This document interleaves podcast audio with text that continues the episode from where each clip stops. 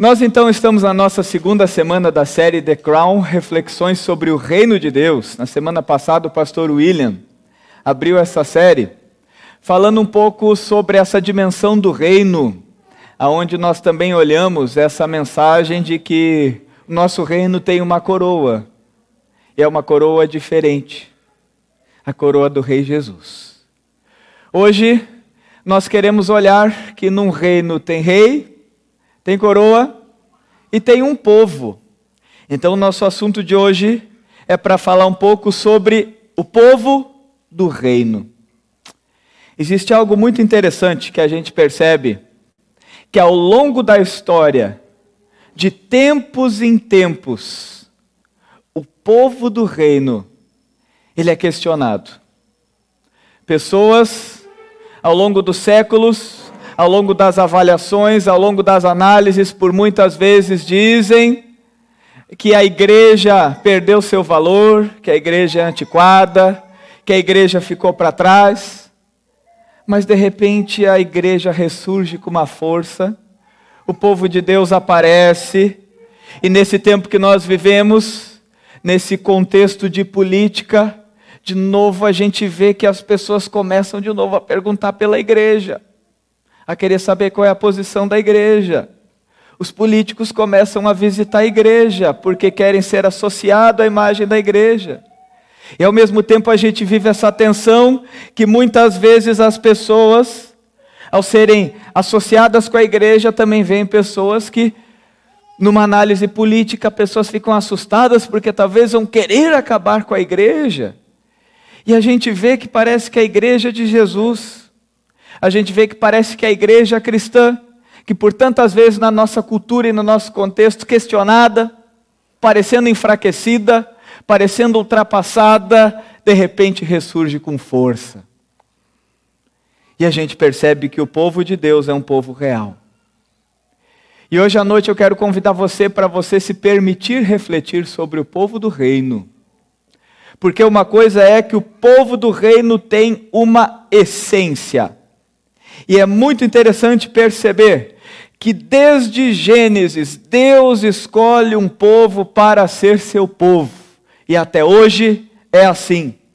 Quando nós olhamos para a criação, para a forma que Deus projetou e planejou a humanidade, a gente percebe que Deus escolheu que teria um povo para ser dele.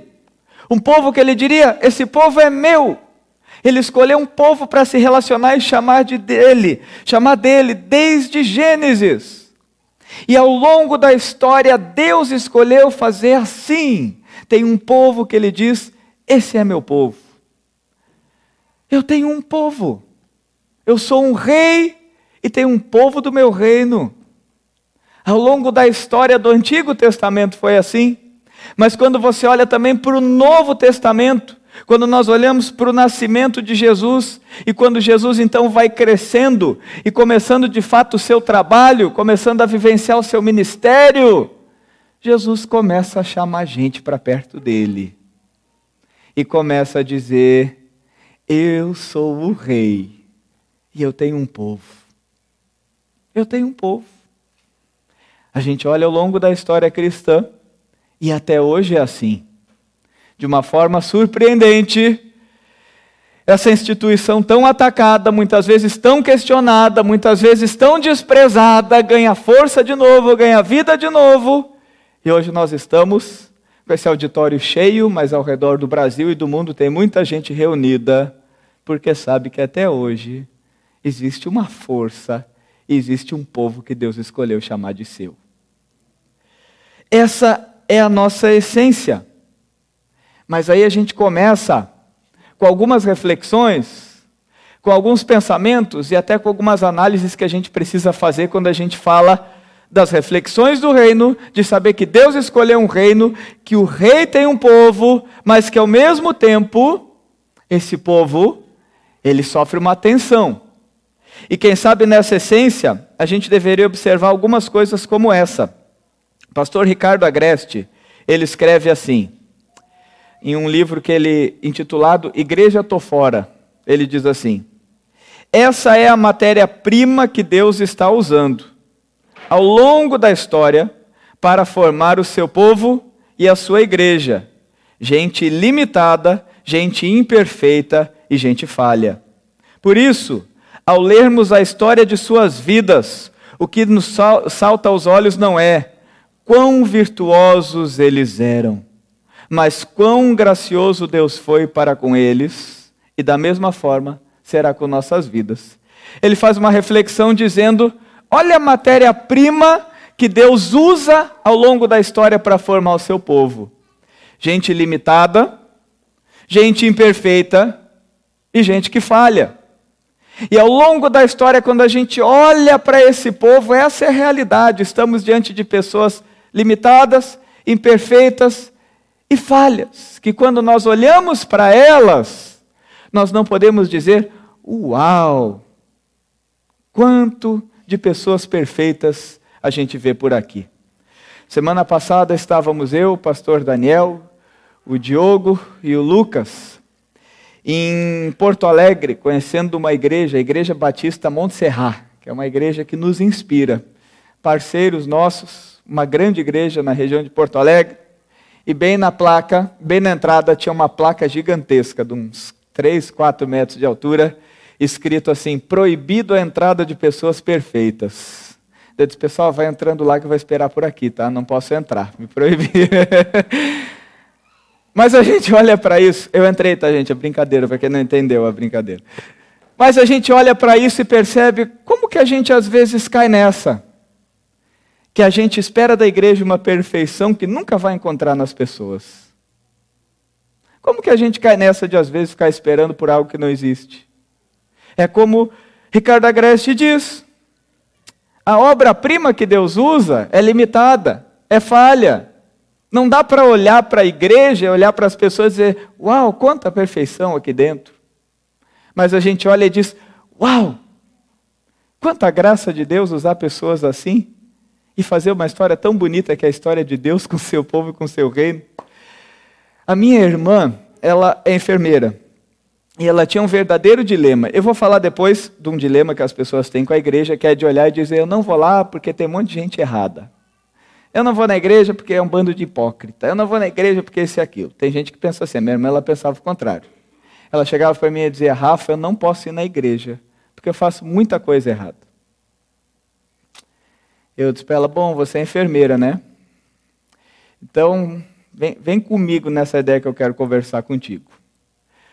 Quantas vezes lá no hospital chegou alguém e disse assim: Ah, eu estava com a perna quebrada, mas agora eu recuperei e vim aqui. Só para só para chegar nesse lugar aqui. Ah, eu estava com um problema grave no estômago, eu me esforcei muito, recuperei, agora que eu estou bem, eu vim aqui conversar com vocês. Ela disse: Nunca. Eu disse: Pois é, esse é o teu problema.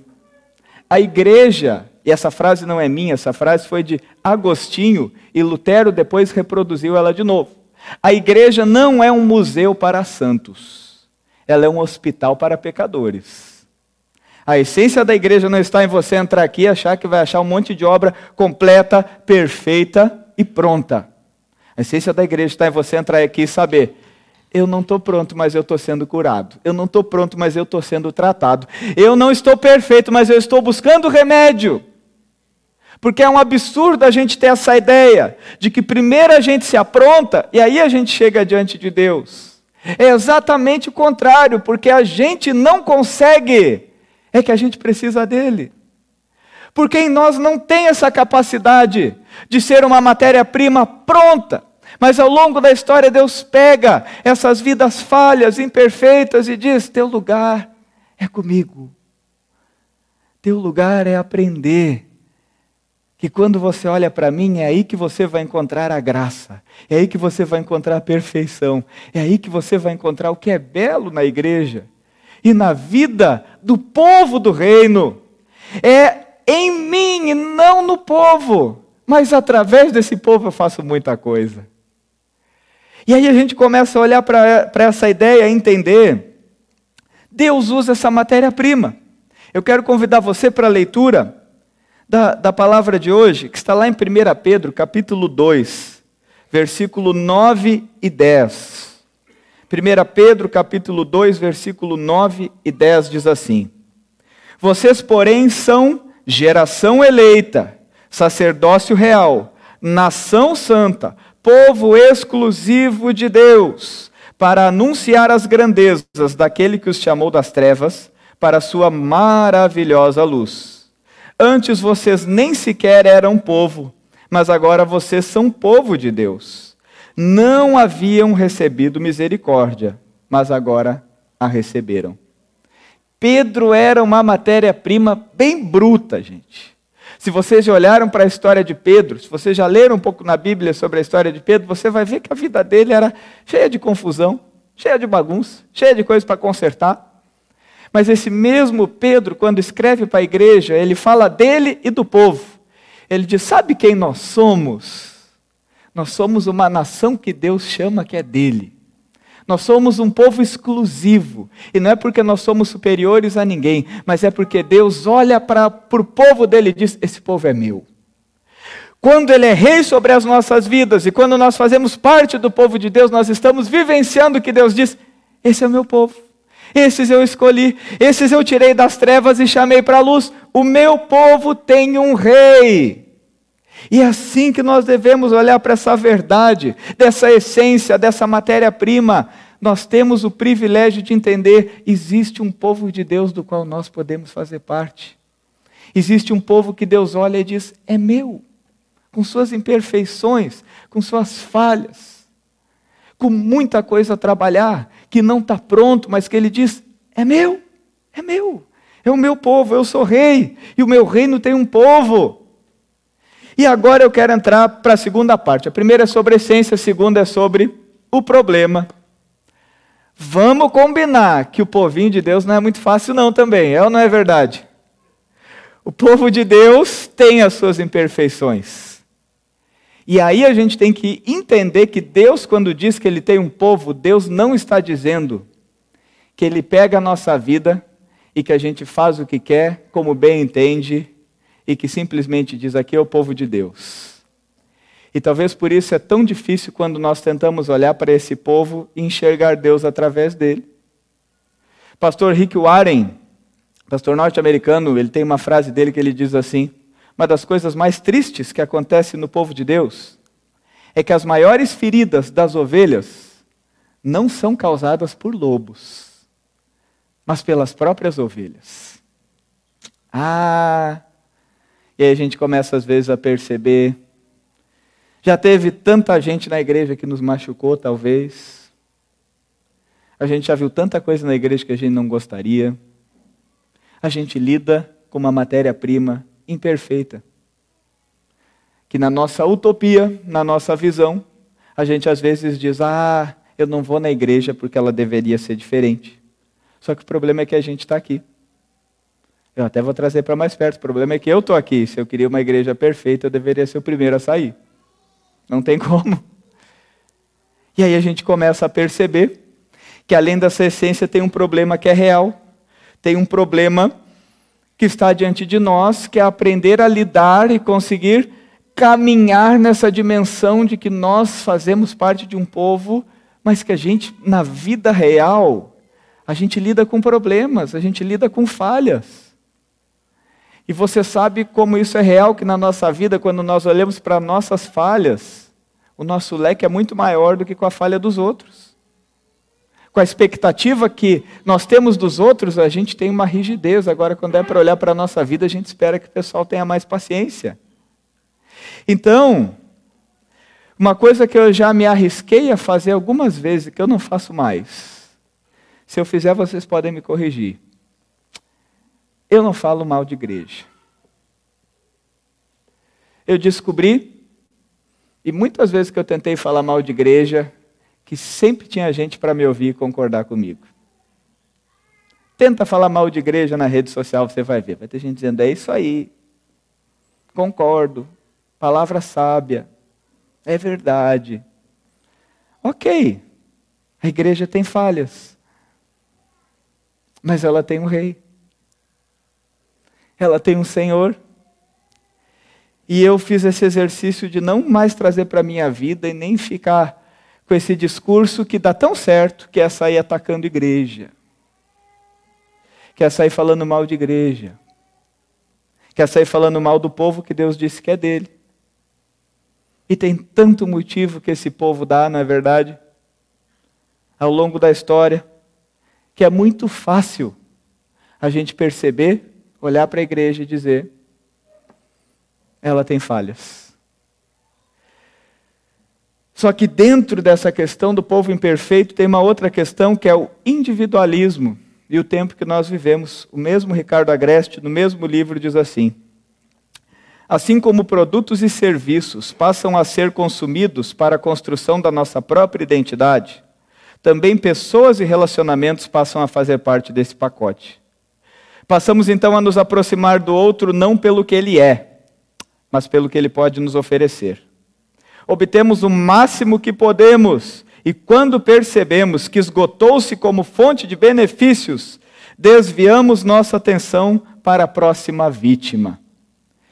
Olha essa realidade, nós vivemos em um tempo que isso se potencializou na nossa vida. O tempo do consumo nos tornou agora com o poder nas mãos.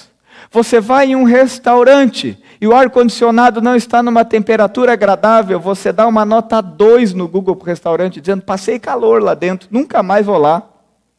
Você está com Netflix e tem três semanas que não sai o filme que você gosta, você cancela a inscrição porque diz: não tem nada para assistir. Só 17 mil filmes, mas não tem nada para assistir. Você começa a ter o poder na palma da mão que você vai num Uber. E se ele coloca uma música que você não gosta, Nota baixa para ele. Não gostei da música. A gente começa a ter o poder na palma das mãos e a gente não percebe que isso vai contaminando a nossa vida. Aonde a gente cria uma vida customizada, que tudo tem que ser de acordo com os meus gostos e com as minhas vontades. Uma vida customizada, aonde tudo que acontece comigo tem que ser algo para o meu benefício, para o meu agrado, exatamente como eu quero. E aí a gente entra um problema para todas as esferas dos nossos relacionamentos. E principalmente, talvez, um dos principais lugares que a gente descobre isso é quando a gente começa a se envolver, a conhecer e a buscar o povo de Deus para fazer parte dele. Porque daí a gente vai olhar e vai ter situações desagradáveis, pessoas diferentes convites não somente para ser servido, mas para servir. E você vai começar a olhar para isso e vai ficar louco para dar uma nota. Não gostei porque na terceira música mandaram bater palma. Não gostei porque tinha que repetir o refrão. Não gostei porque na porta três pessoas apertaram minha mão em vez de duas. Não gostei porque o café estava fraco. Não gostei porque tinha muito carro no estacionamento. A gente começa a criar uma customização aonde a gente também entende as nossas experiências com esse povo, uma experiência que a gente vai avaliando e que parece que a gente está dentro de um Uber, que parece que a gente está dentro de um restaurante pronto para dar nota. Você já percebeu como isso contamina a nossa vida? William disse para eu não falar esse exemplo, mas eu vou falar de novo, William. Hoje de manhã ainda falei um exemplo. Aqui na Pedro tem um negócio que é fato. Não demora muito para aparecer, o Daniel também está aí, então posso falar dos dois na cara agora. Só dos dois, tá? Não demora muito para chegar uma semana, tem alguém meio chateado, a gente descobre. A pessoa está brava com o pastor Rafael ou com Daniel. Porque com Williams ficar bravo é a pessoa que tem problema, não é verdade? Tá. a pessoa está brava. Um dia o Daniel chegou para mim, fulano saiu da igreja. Eu, é, ele não estava muito bem contigo. E ele disse, não, ele também não ia com a tua cara.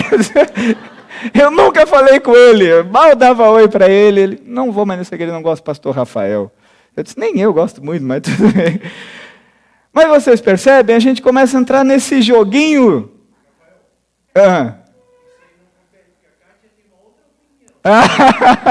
William disse que não confere que a esposa dele tem uma outra opinião sobre esse assunto aí. Mas não precisa muito para daqui a pouco as pessoas elegerem. Eu não vou na igreja porque tal pessoa fez isso, porque tal pastor não fez o que eu queria, porque tal pastor não é do meu jeito, porque isso não é do meu jeito, aquilo não é do meu jeito. Se você entrar nessa roubada, eu vou dizer para você que a sua vida vai ser uma desgraça. E não é uma desgraça agora, uma palavra de maldição, mas é que você vai vivendo uma tremenda confusão, esperando um Deus que faça tudo que você quer, quando na verdade tem um Deus que está querendo que você saia do seu comodismo, saia da sua posição de avaliador e se torne um participante do reino dele. Se torne alguém que faz parte desse povo e que experimenta as alegrias e as tristezas que experimenta nesse povo, que experimenta o quanto você vai ser abençoado, mas o quanto ele te convida para ser abençoador. Larga a nota do Google na tua igreja e passa a ser alguém que serve nessa igreja, alguém que vive essa igreja, alguém que ama essa igreja. Nós, numa equipe aí, também fomos visitar uma igreja em Curitiba e o pastor Luciano Subirá na sua pregação, contou uma história muito interessante sobre essa questão dessa customização da fé e às vezes dessa visão que vai nos contaminando de entender que o nosso lugar no povo de Deus é ficar avaliando se está me agradando ou não. Ele disse que uma senhora marcou aconselhamento para ele e disse assim: Pastor Luciano, eu vim aqui lhe dizer que eu estou saindo dessa igreja porque eu não vejo amor nesse lugar. Ele disse: Muito bem, mas se a senhora quer ser coerente com o que a senhora está me falando, aproveita e sai da sua casa também. Pega as malinhas e vai embora. Como assim, pastor? Ele disse: Ué, você disse que o motivo que te tira daqui é que não tem amor? Eu conheço a tua casa, eu sei como você trata o seu marido, eu sei como você trata seus filhos, sai de lá também então. Ah, pastor, não é bem assim, né? Ele disse: Como que não é bem assim? Eu sei da história de vocês. Eu sei como é que é. Aproveita o embalo e faz isso. E já que a senhora falou, deixa eu aproveitar para dizer uma coisa. Para o teu marido e para o teu filho te aguentar, tem que ter muito amor naquela casa. E pensa bem, os irmãos da igreja não são nada ateus, e eles te aguentam aqui, você devia estar agradecendo que esse povo te ama. Você devia estar agradecendo que você está aqui, todo mundo te quer aqui. Porque aqui é lugar para a gente assim. Resultado, ela ficou na igreja. Se fosse eu e o Daniel, ela ia embora bravo. Se fosse o William, ela ficava também, né, William? Vocês estão de brincadeira. ai, ai, ai. Até me perdi agora, peraí. Essa é a verdade, gente. Nós somos um povo. Um povo que tem falhas e um povo que é convidado a experimentar as bênçãos de ser povo, na dimensão da alegria e da tristeza. Um povo que Deus chama de seu para viver esse reino intensamente. E aí nós somos convidados para um caminho. E o caminho é ser e viver igreja. Eu preciso dizer para você que quando eu olho para a minha história, desde 2001 eu participo da igreja. Eu não tinha ninguém na minha família que era cristão, até o momento que eu me tornei cristão, com 18 anos de idade, confesso para vocês, que quando eu olho para trás eu tenho tanta gratidão por andar com esse povo de Deus. Já teve uns barraquinhos? Já teve, não vou mentir. Já teve dificuldade? Já teve, mas teve tantas bênçãos. Tem tanta alegria. Quando eu olho para a nossa igreja, gente, vocês fazem parte dessa igreja, a vida de vocês é, é parte dessa igreja. Quando eu olho para esse povo que Deus escolheu para chamar de dele em Jaraguá, ontem, três da manhã, estava a senhora da Cuca aí, é tão legal. E aí você vê, chega as crianças e fazem aquele barulho, é tão lindo esse povo de Deus. Os nossos adolescentes que fazem a festa deles é tão bonito, os jovens, o ministério de casais, os pequenos grupos, a nossa liderança, a nossa equipe que trabalha, o nosso povo que vem e começa a brilhar o olho, quem sabe pela primeira vez de entrar nesse lugar e começa a descobrir esse lugar e começa a descobrir esse povo. Eu quero dizer para você que ser e viver da igreja é uma coisa linda que Deus me presenteou. E que eu sou muito grato de entender. Quem sou eu para ficar agora aqui dizendo, não sei se esse povo me merece? Eu me junto naquela frase a dizer: Deus é tão gracioso que deixa eu fazer parte dessa história. Deus é tão gracioso que quando Ele olha para esse povo tem meu nome aqui também. Deus é tão gracioso que Ele permite nessa noite eu dizer para vocês: Vamos ser igreja. Viver como povo de Deus. Quem sabe tem gente ferida aqui nessa noite com a igreja. Eu quero dizer para você, faz parte. Mas só se fere quem está próximo. Quem vai conhecendo e vai descobrindo pessoas. E talvez você nem está percebendo, mas você também fere muita gente. Faz parte. Faz parte no relacionamento a gente ter dores da presença e dores da ausência. De momentos que você queria alguém mais perto e não tinha ninguém. Mas que também pessoas precisavam de você mais perto e você não estava. Como alguns aí já viram nas minhas lives, eu digo: para com isso. Vive uma nova história, uma nova alegria, uma nova gratidão de ser povo de Deus. Abre a sua Bíblia no Salmo 100, na sua casa, e olha o que diz lá. O salmista está dizendo: entrem com ações de graças, cantem, sirvam a Deus com alegria, porque somos o seu povo, rebanho do seu pastoreio. Ele diz: se alegra, minha gente, canta, fica feliz, serve, Deus te escolheu para ser do povo dele. Fica feliz, o rei tem um povo nesse reino, ele disse que você pode fazer parte, que você faz parte. E é por isso que eu quero Chegando ao final dessa pregação, contar mais uma história para vocês. Pastor Bill Hybels, pastor de uma mega igreja nos Estados Unidos, mais de 10 mil membros. E tem um livro dele chamado Liderança Corajosa. Eu li faz bem uns 10 anos esse livro, eu nunca mais esqueci desse exemplo. No livro ele conta da experiência que ele teve de ser um dos pastores que foi convidados, foi convocado, chamado, quando teve a tragédia do 11 de setembro, da destruição das Torres Gêmeas, daquele atentado terrorista. Ele foi chamado para estar presente como uma forma de apoio para aquelas pessoas que estavam naquele lugar.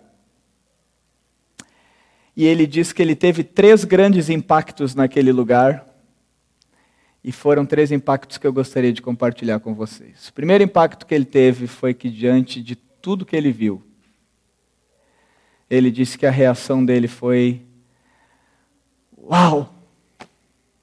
Como o ser humano tem a capacidade de ser mal. E como a maldade humana pode ser destrutiva. Que tamanha destruição que um ser humano é capaz de fazer.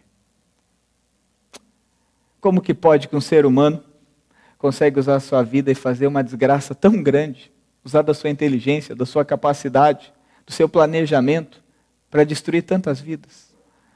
Uau! Mas ele teve um segundo impacto, que ao mesmo tempo que ele ainda estava pasmo diante de toda aquela atrocidade, ele disse: Uau! Como o ser humano consegue ter atos de bondade em meio a tanta maldade. Ele disse que ele, morando ali nos Estados Unidos, já vinha gente chegando do Oriente, abandonando serviço, abandonando casa para servir naquele lugar. Dinheiro sendo enviado para ajudar as famílias. Pessoas há 48 horas acordadas e, quando ouviam um movimento, uma respiração, choravam, se emocionavam e gritavam: Vamos salvar mais uma vida. Ele disse: Uau! Ao mesmo tempo que o ser humano é extremamente bom, o ser humano também é extremamente mal.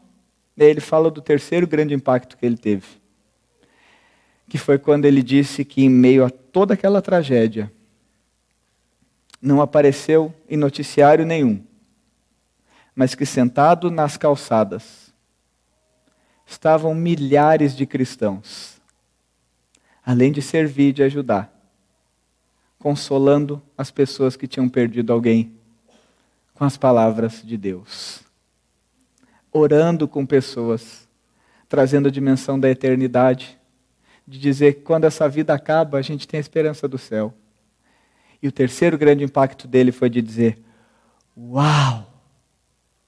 A Igreja de Jesus Cristo é a instituição mais poderosa da terra.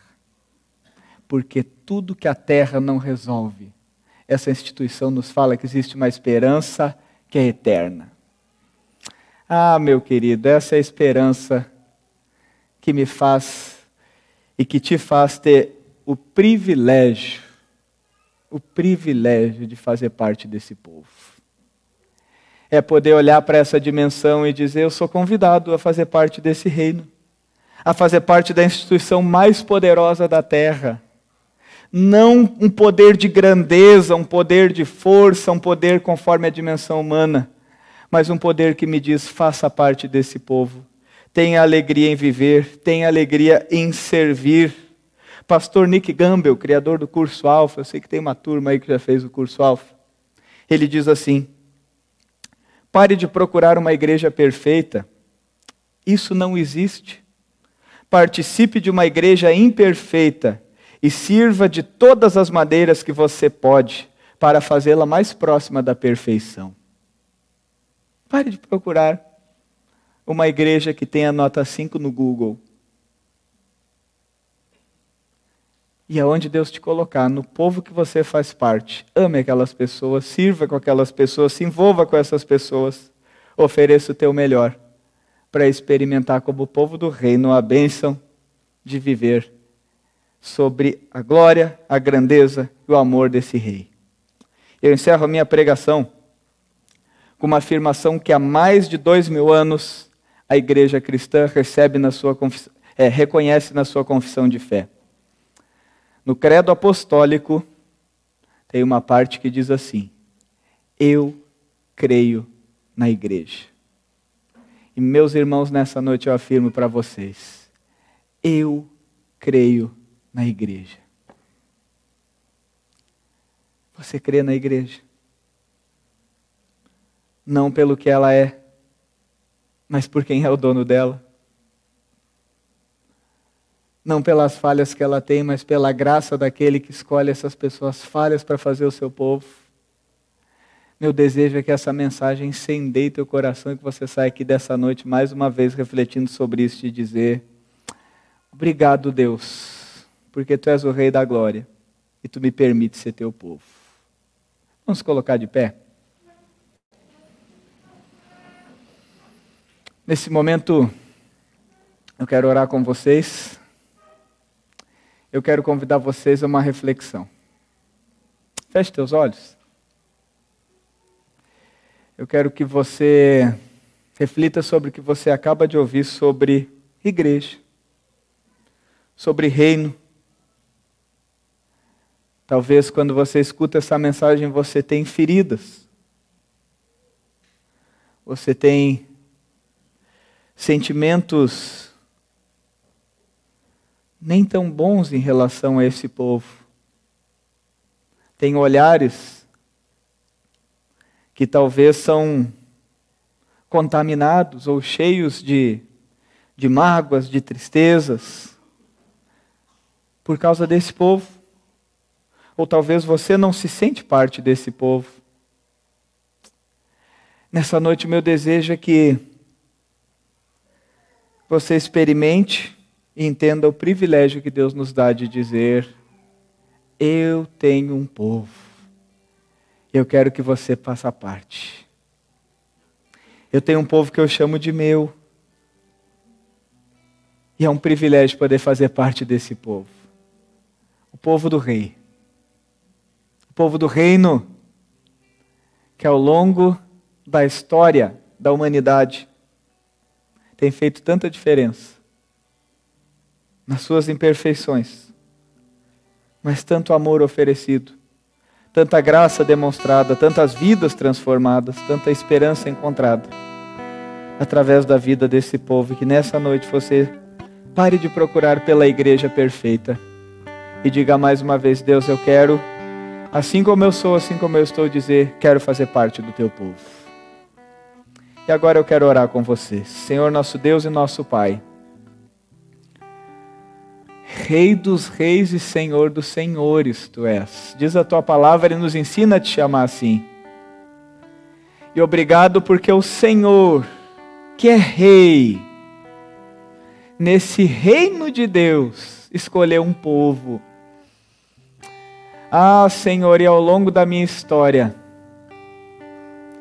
tem tanta gente que faz parte desse povo que passou pela minha vida e que fez ela ser melhor e que me ajudou nas horas mais difíceis e que me abençoou nas tragédias da minha vida, que me animou